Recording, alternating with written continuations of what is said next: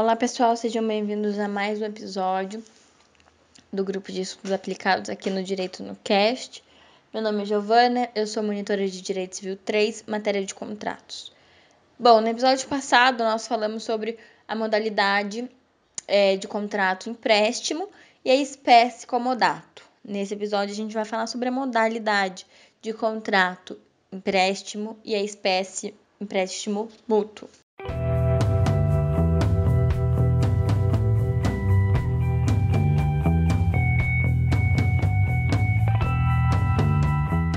O empréstimo mútuo é empréstimo de coisas fungíveis, pela qual o mutuário se obriga a restituir ao mutuante o que ele recebeu em coisa da mesmo gênero, qualidade ou quantidade. Então, o mutuário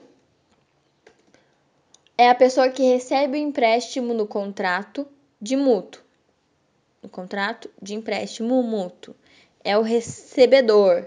E o mutuante é aquele que empresta algo no contrato de empréstimo mútuo. É o emprestador, tá? É, o mutuante ele transfere o domínio da coisa emprestada para o mutuário, que corre todos os riscos a partir do momento da tradição. Características fundamental: a transferência da propriedade da coisa emprestada, como decorrência natural da impossibilidade de transferência de ser restituída na individualidade.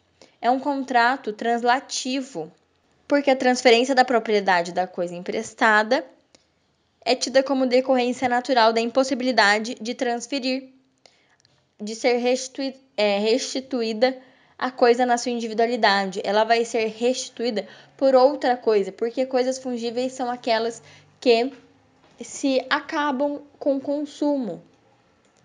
São aquelas que se consomem após o uso. O mutuário, ele não é obrigado a devolver o mesmo bem, e sim coisa da mesma espécie. É um empréstimo para consumo. É, o mutuário ele torna dono daquela coisa que ele está recebendo, mas ele tem que restituir com coisa equivalente. Se o mutuário ele puder restituir com coisa, com outra coisa, seria a troca, né, da troca e permuta, que é uma outra modalidade de contrato. Se ele restituir em dinheiro, vai se tornar um contrato de compra e venda. Mas uma observação bem importante de fazer. O dinheiro, ele é um bem fungível. Então, se o empréstimo for do próprio dinheiro, será um contrato mútuo, de empréstimo mútuo. Ele pode devolver o próprio dinheiro. Fungibilidade da coisa é o primeiro requisito então desse contrato. As coisas que se consomem pelo uso e podem ser substituídas por outras da mesma espécie, quantidade ou qualidade. Uma coisa não consumível pode se tornar fungível. No contrato de empréstimo comodato, a gente viu que uma coisa é, é, fungível poderia se tornar infungível. Nesse caso, uma coisa não consumível pode se tornar fungível pela destinação ou pela vontade das partes. Exemplo: empréstimo que um livreiro, né, um bibliotecário, faz a outra pessoa de exemplares de certa obra, com a obrigação de restituir oportunamente igual número. O livro ele é infungível, mas ele vai se tornar fungível pela destinação das partes. Ele pode restituir por outra obra, mas o mesmo número daqueles números de exemplares que foram emprestados. Então pode ser outra obra, mas tem que ser do mesmo número, a mesma quantidade. Bom, características. O contrato ele é real, ele se aperfeiçoa com a coisa, é, com a entrega da coisa emprestada. Então, cede a outra parte plena disposição sobre a coisa, transfere o domínio. Ele é gratuito por natureza, mas empréstimo de dinheiro, no caso de emprestar dinheiro, é oneroso. Quando tem fins econômicos, presumem-se é, presume-se que são devidos juros, tá? Aí por isso que tem esse caráter de onerosidade. Ele é um contrato unilateral, porque depois da entrega, a coisa emprestada, é, depois da entrega da coisa emprestada, as obrigações recaem só sobre o mutuário, aquele que recebeu. Mesmo nos casos de juros que ele passa é, de gratuito para oneroso, no caso de empréstimo de dinheiro, continua unilateral, pois quem se obriga a pagar é a mesma parte que nele figura como devedor, tá? O mutuário. O único contrato unilateral oneroso é o contrato de empréstimos mútuo. É um contrato não solene, não é exigido nenhuma forma especial em lei, é, mas para facilitar, caso precise ser provado, é importante estar escrito, tá? Só admite prova testemunhal quando não ultrapassar 10 vezes o salário mínimo vigente no país ou o tempo em que foram celebrados. Esse contrato ele é temporário, ele deve ser determinado ou determinável. Determinado é quando eles determinam aquele prazo no momento do empréstimo. Já determinável é que aquele prazo ele vai ser determinado em algum momento é doação se o prazo for perpétuo, tá, gente? É importante lembrar disso, que tem muitas. É, é, muita igualdade com a doação. O que difere da doação é essa questão do prazo. O que difere da compra e venda é a questão de pagar em dinheiro, é, de restituir por coisa igual ou semelhante. Se o prazo não for previamente determinado, ele será, nos casos de produção agrícola, até a próxima colheita, nos casos de dinheiro, 30 dias no mínimo. E nos casos, né, qualquer outra coisa fungível, o espaço de tempo que declarar o mutuante, aquele que entrega a coisa. Ele é translativo, transfere o domínio da coisa do mutuante para o mutuário. Ele tem alguns requisitos. A gente vai falar agora sobre os requisitos subjetivos desse contrato. O mutuante é quem dispõe o domínio, aquele que deve ser o proprietário, e o mutuário é aquele que está habilitado a se obrigar. O mútuo feito a pessoa menor, sem autorização de quem tiver sua guarda, não possui reavido nem do mutuário nem de seus fiadores. Então, empréstimo a qualquer pessoa incapaz, o negócio celebrado tem pena quando representado de nulidade, quando assistido de anulabilidade. Então, ele não vale esse negócio. Exceções que o mutuante pode cobrar do mutuário, os seus fiadores, o multo feito a menor. Então, nos casos em que o mutuante, aquele que entrega, pode cobrar o empréstimo que for realizado para menor de idade. Primeiro, se o representante do menor ratificar, né, validar o empréstimo. Nesse caso, o mutuante pode cobrar do mutuário tal empréstimo, a restituição. Então, esse ato será validado. Ratificação posterior retroage à data do ato, tá? Segunda, é, hipótese. O ausente, o representante, o menor precisou realizar o empréstimo para se alimentar. Para se alimentar, para usar roupas, enfim. É uma causa justa, já que os alimentos são necessários para a subsistência nesse caso. Terceira hipótese: o menor tiver bens ganhos com o seu trabalho e a execução do credor não pode ultrapassar as suas forças. Caso em que o trabalho não tenha emancipado o menor, a função exercida não tenha economia própria ou que ele não tem 17 anos, tá? Mas ele tem seu próprio patrimônio. Entende que aqui o menor ele tem discernimento para defender seu patrimônio, ou seja, restituir a coisa. Quarta hipótese: o mutuante deve obter o empréstimo maliciosamente. Então, o menor não pode se beneficiar da. É, desculpa, o mutuário, que é aquele que está recebendo, o menor ele não pode se beneficiar da própria torpeza. Quinta hipótese: empréstimo reverteu-se em benefícios do menor. Isso serve para evitar, é, evitar o enriquecimento indevido, tá?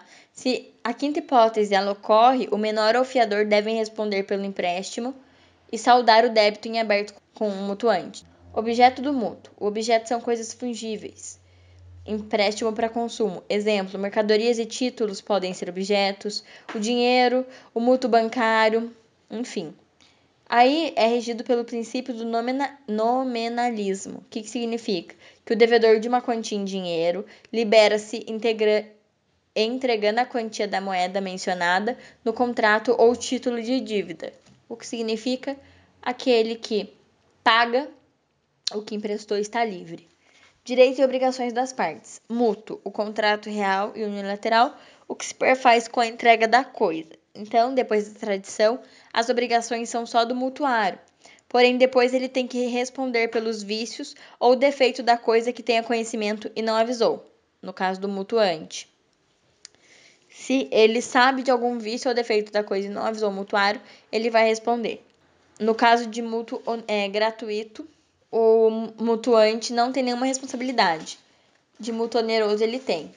Obrigação do mutuário: restituir no prazo convencionado a mesma quantidade e qualidade das coisas recebidas na falta ou pagar o valor no caso de empréstimo de dinheiro. O mutuante pode exigir garantia da restituição se antes do vencimento o mutuário sofrer mudanças na sua situação econômica.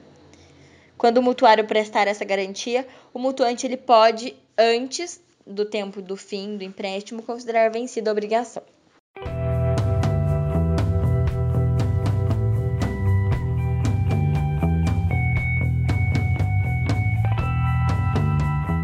Nós vamos falar sobre o contrato de depósito que ele está localizado nos artigos 627 e 652 do Código Civil. É um instituto jurídico de direito privado. É um contrato por meio do qual um dos contraentes, que é o depositário, depositário é aquele que recebe e guarda um depósito. Esse depositário ele recebe do outro, chamado depositante, um bem móvel, obrigando-se a guardá-lo de forma gratuita e temporária com a finalidade de restituí-lo ao depositante depois esse bem. Artigo 627 do Código, vamos dar uma lida. Pelo contrato de depósito, recebe o depositário um objeto móvel para guardar, até que o depositante o reclame. Então, a característica marcante desse contrato é a guarda e a conservação do bem. E é por isso que ele é diferente do contrato de comodato e de locação, porque esses dois não possuem como causa a guarda e a conservação do bem.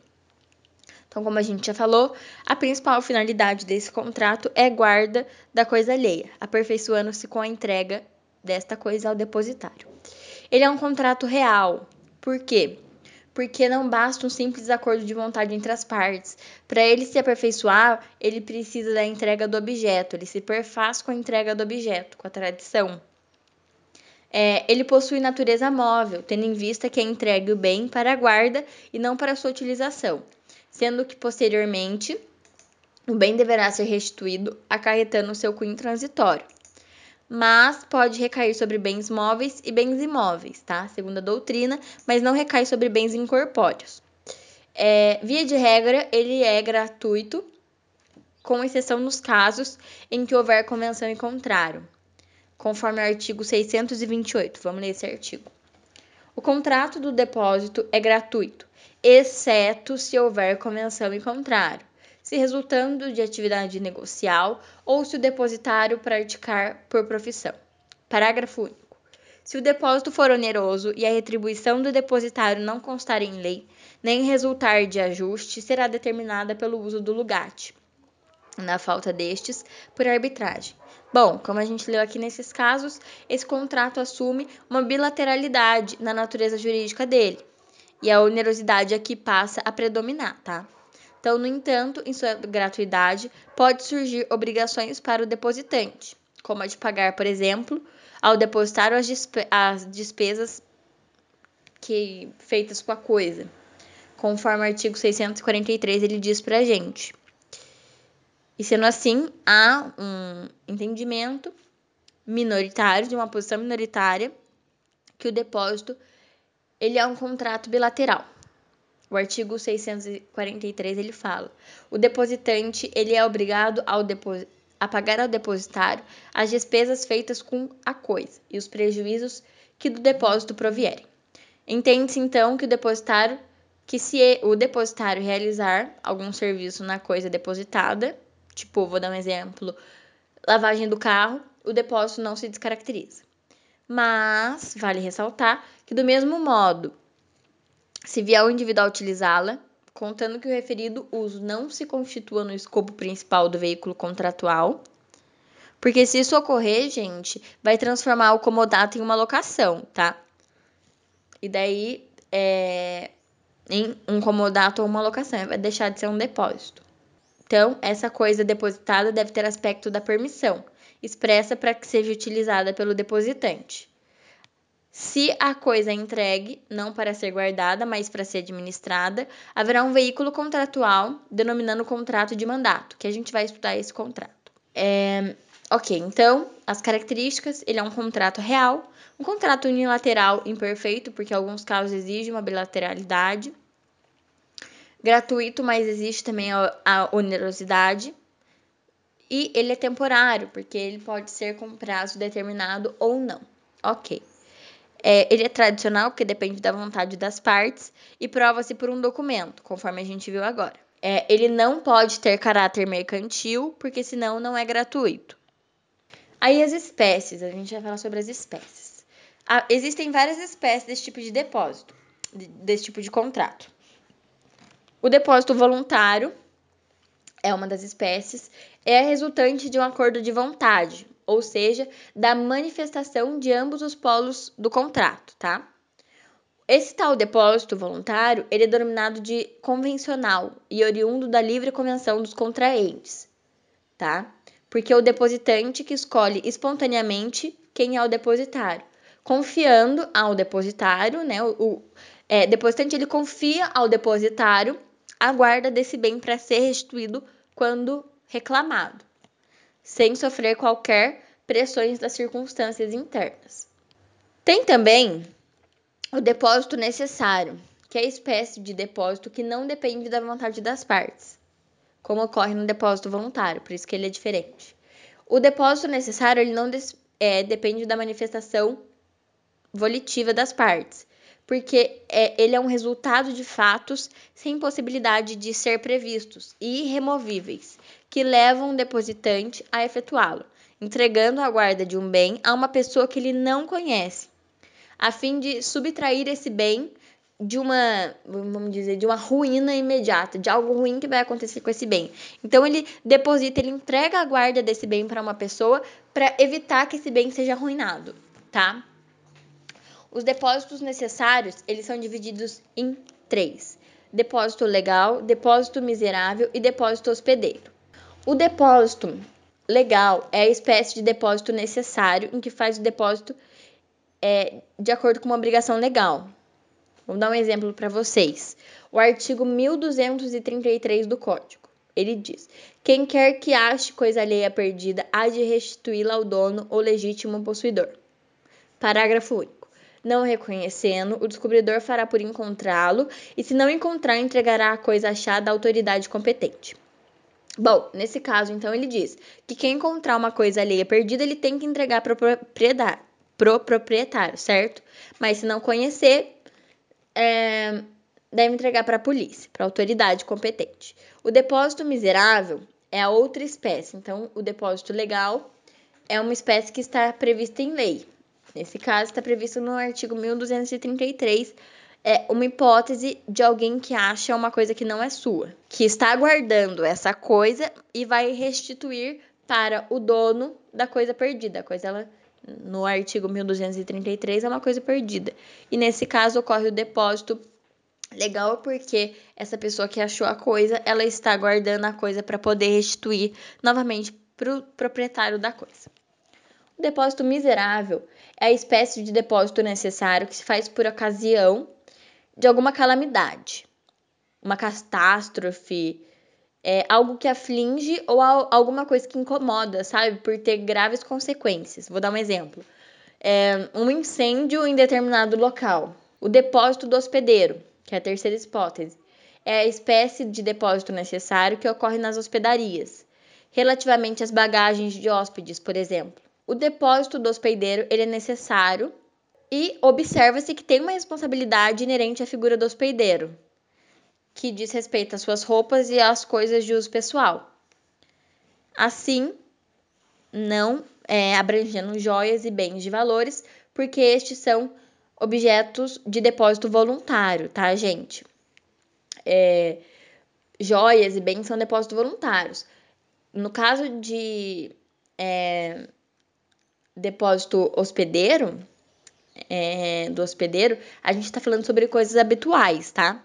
Bom, então um depósito regular, ordinário, outra espécie tem o necessário, o regular ou ordinário. É a espécie de depósito que recai sobre bem infungível, aquele bem que se não consome, que não se desfaz com o uso. A coisa individualizada, que é, visualiz é visualizada em características singulares. Vou dar um exemplo. Um quadro X, ela é uma obra única. A pessoa ela tem aquele quadro X, ele vai depositar regular ou ordinariamente aquele quadro porque ela é uma obra única, uma obra infungível, tá? O depósito irregular é aquele que recai sobre bem fungível, aquele que se é, acaba com o uso, que deve ser restituído por outro do mesmo gênero, qualidade ou quantidade. Exemplo clássico desse contrato é o depósito de dinheiro, tá? Um depósito de dinheiro. O depósito regular recai sobre o bem fungível, de modo que o dever de restituir não tem por objeto a mesma coisa depositada, gente. É importante lembrar isso. E sim uma coisa que é de outro gênero, qualidade e quantidade. Aí a gente tem o depósito judicial. O depósito judicial, ele é muito relevante, tá? É uma espécie de depósito determinada por mandado do juiz, que entrega a um terceiro uma coisa litigiosa móvel ou imóvel, com a finalidade de preservar sua incolumidade. O que, que é a incolumidade do objeto? É a qualidade ou a condição. A segurança do objeto, até que decida a causa principal, com o intuito de não haver prejuízo dos direitos dos interessados. É uma situação fática do depósito, por exemplo, é o artigo 635 comunicando a opção que o depositário possui na ocasião de não poder guardar o bem e o depositante não, quer, não querer receber aquele bem por intermédio de uma argumentação relevante. Então, o artigo 635 ele fala: ao depositário será facultado requerer depósito judicial da coisa, quando por motivo plausível não o possa guardar, e o depositante não queira receber. Então, cabe ao depositário guardar a coisa quando o depósito judicial.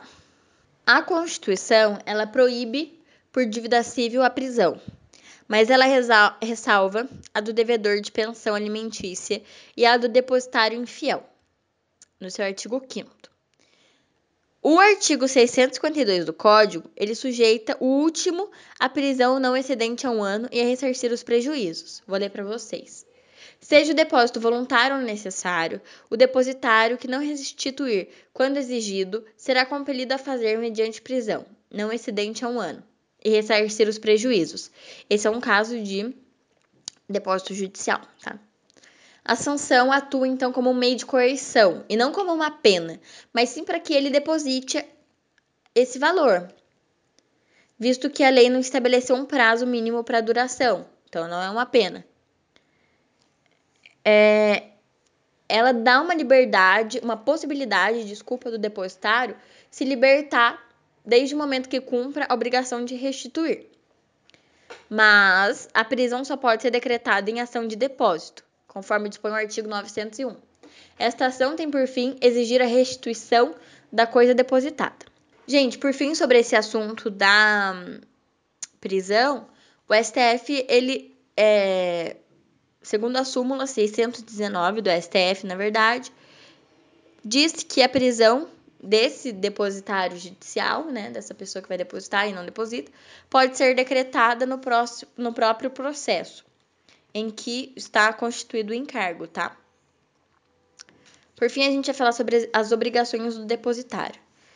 Bom, tem inúmeras obrigações que um depositário deve ter, mas eu vou falar as principais.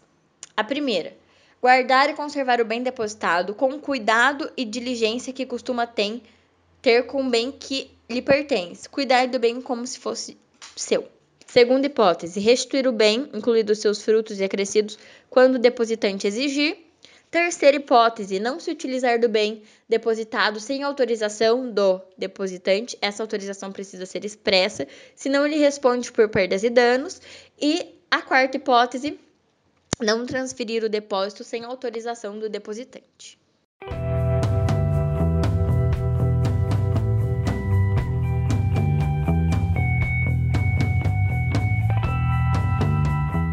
Bom, pessoal, esse foi mais um episódio da revisão dos grupos de estudos aplicados aqui no Direito no Cast. Eu espero muito que vocês tenham gostado e eu conto com a participação de vocês na próxima revisão também. Até lá, gente!